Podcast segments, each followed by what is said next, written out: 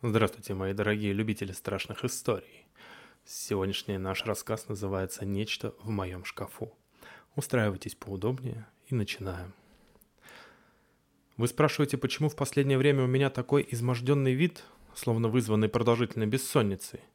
Почему я невольно вздрагиваю каждый раз, как только сама с собой открывается подпираемая чем-нибудь изнутри дверца кухонного шкафа?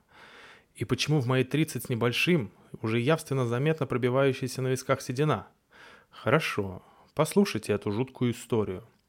Вы, скорее всего, недоверчиво посмеетесь, как делали многие, кому я пытался поведать о своем страхе. Еще совсем недавно я и сам с удовольствием бы к вам присоединился.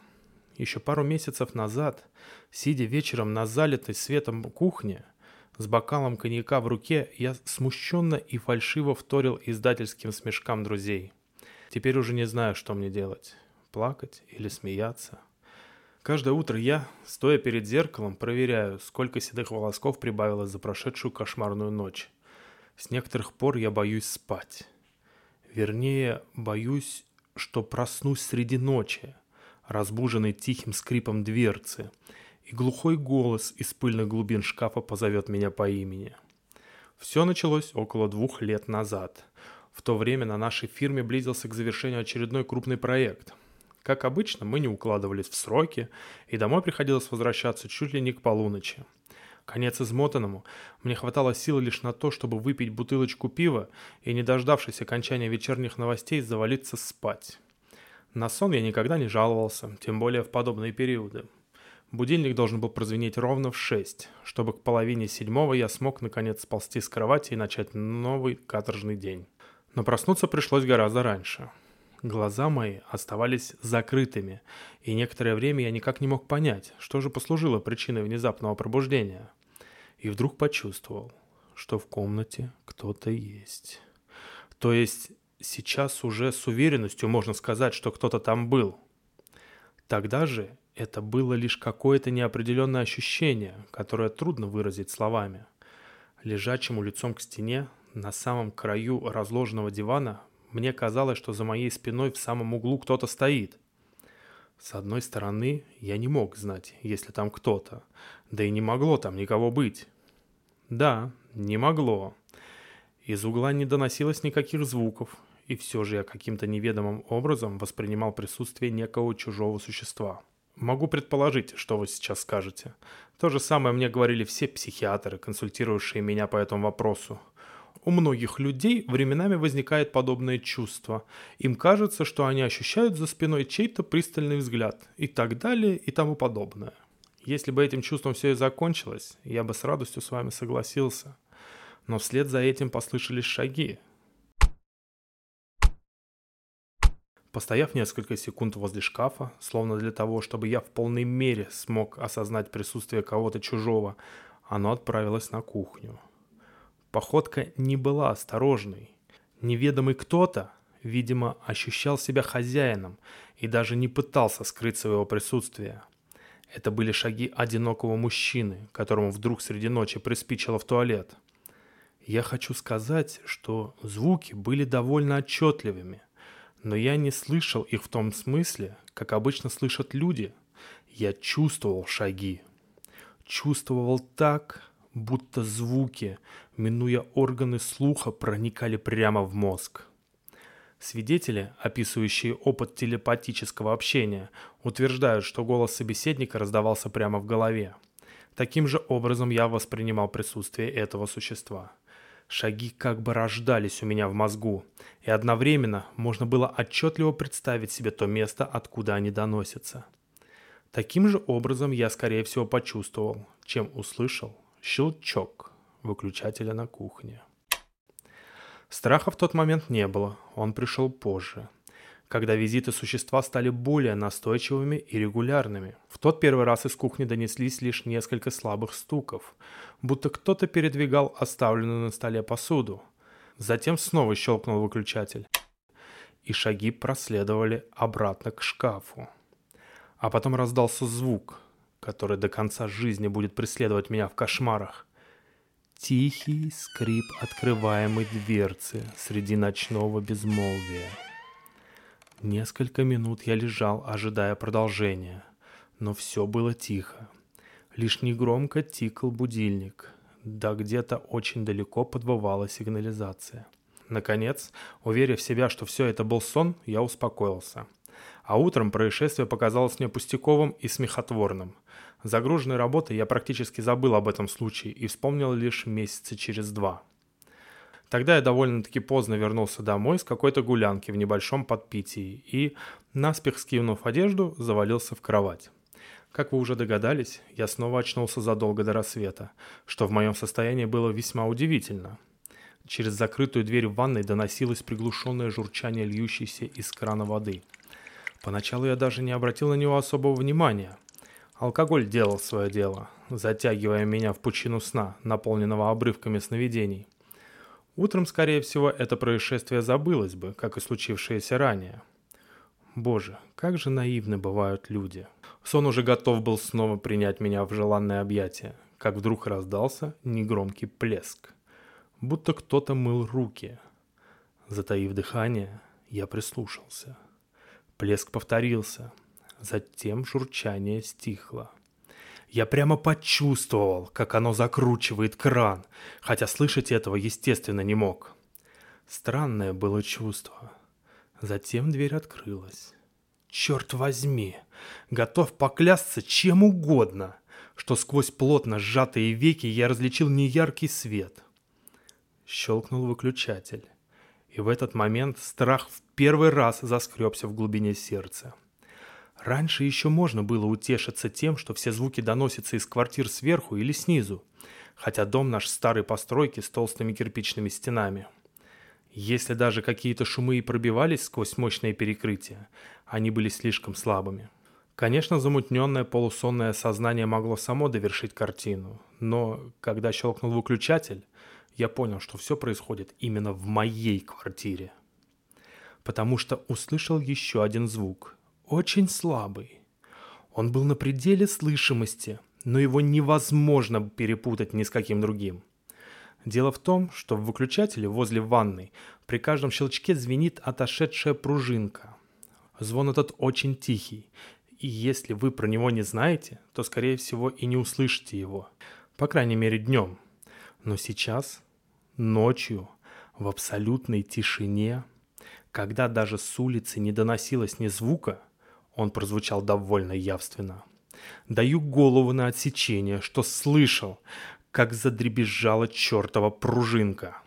От двери в ванную до входа в спальню буквально несколько шагов. И сделав эти шаги, нечто замерло на пороге.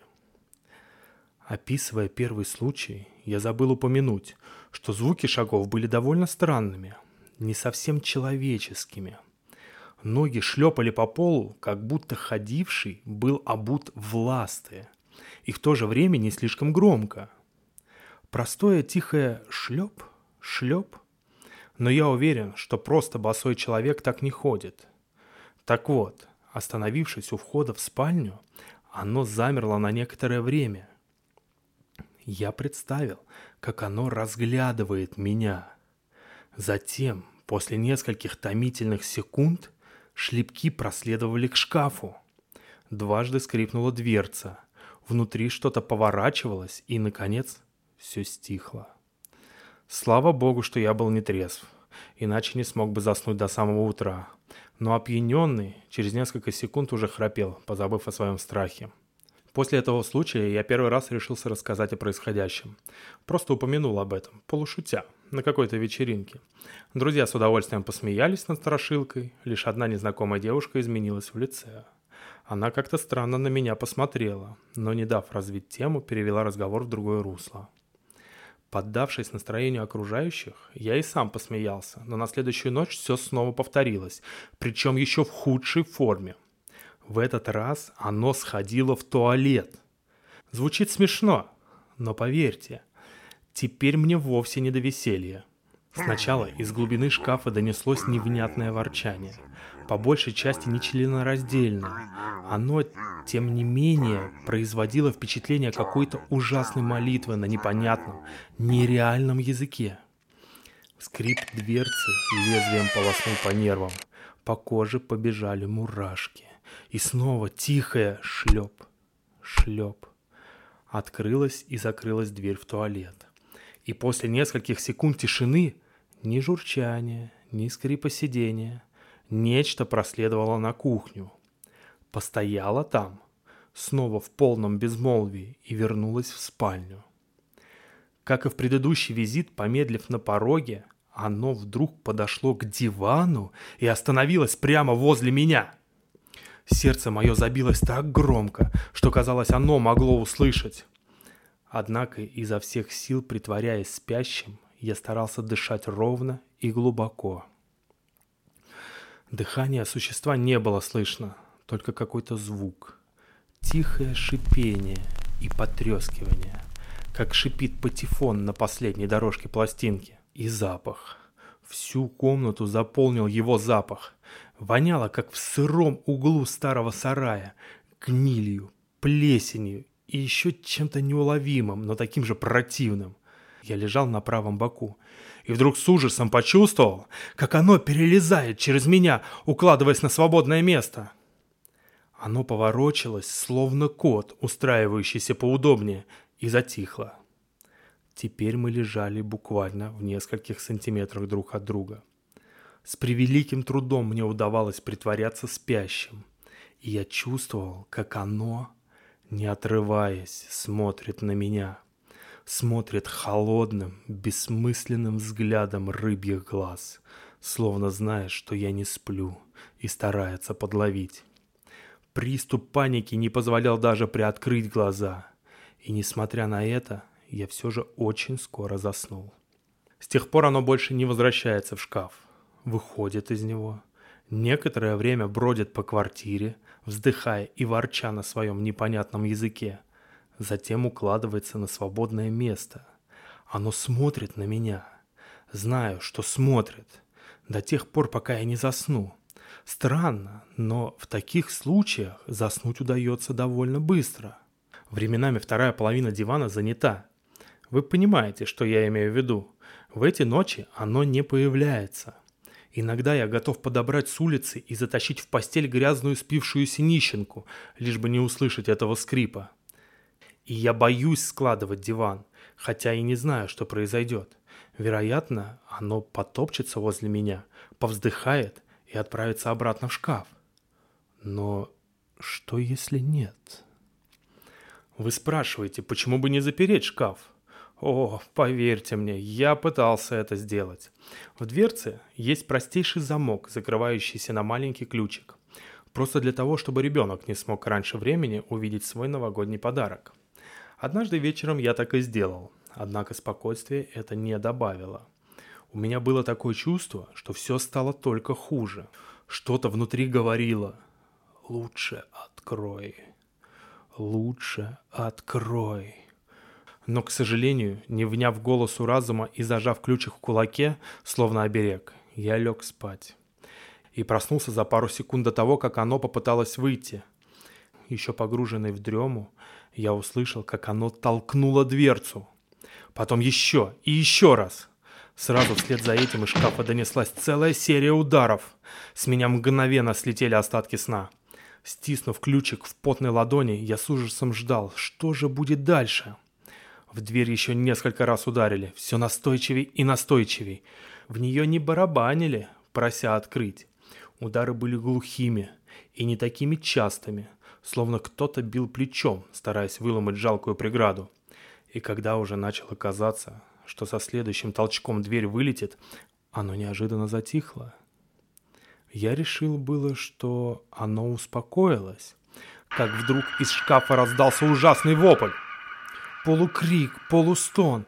Он был наполнен отчаянием, кошмарной мольбой и злобой, дикой, бесконечной злобой. В этот момент я сам был готов завопить дурным голосом и выскочить на площадку, выбив входную дверь. Удержал меня лишь дикий ужас, тугими жгутами стянувший все тело. Не было сил даже откинуть одеяло. Стиснув зубы и зажмурившись так, что заболела голова, я ожидал, что оно сейчас вырвется из своей ненадежной тюрьмы и набросится на меня. Если бы из шкафа донесся еще хоть один звук, я бы обмочился или остался бы заикой на всю жизнь. Может быть и то, и другое вместе. Но оно ушло. Больше в эту ночь заснуть не удалось.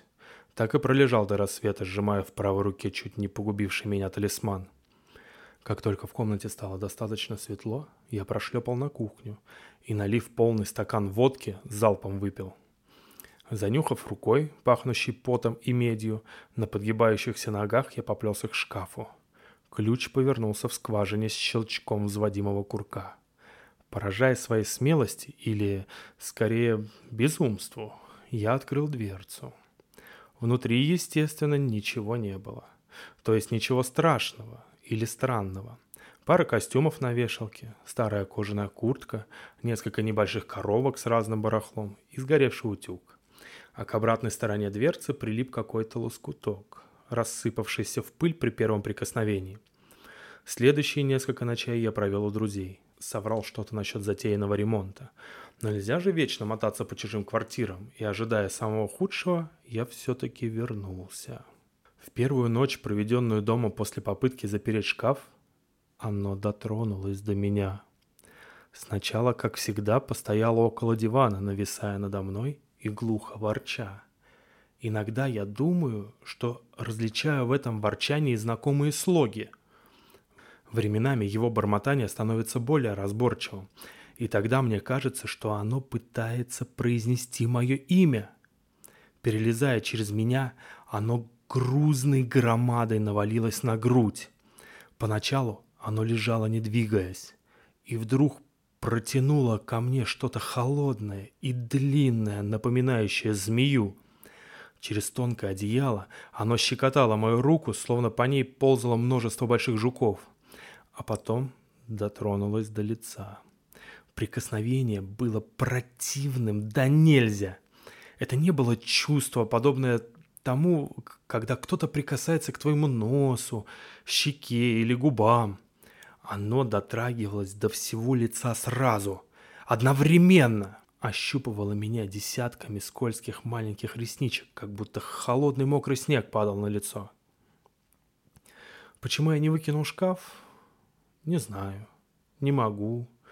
Почему-то это пугает меня больше, чем ночные визиты. По крайней мере, ничего плохого пока не случилось. Пока.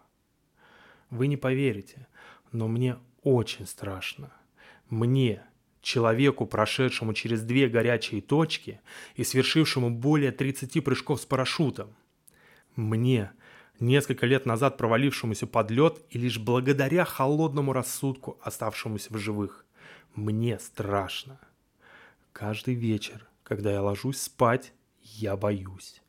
Боюсь своего страха.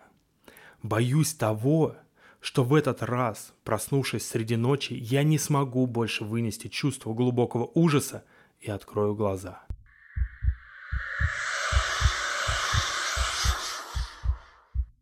Конец. До новых и удивительных встреч. Пока-пока.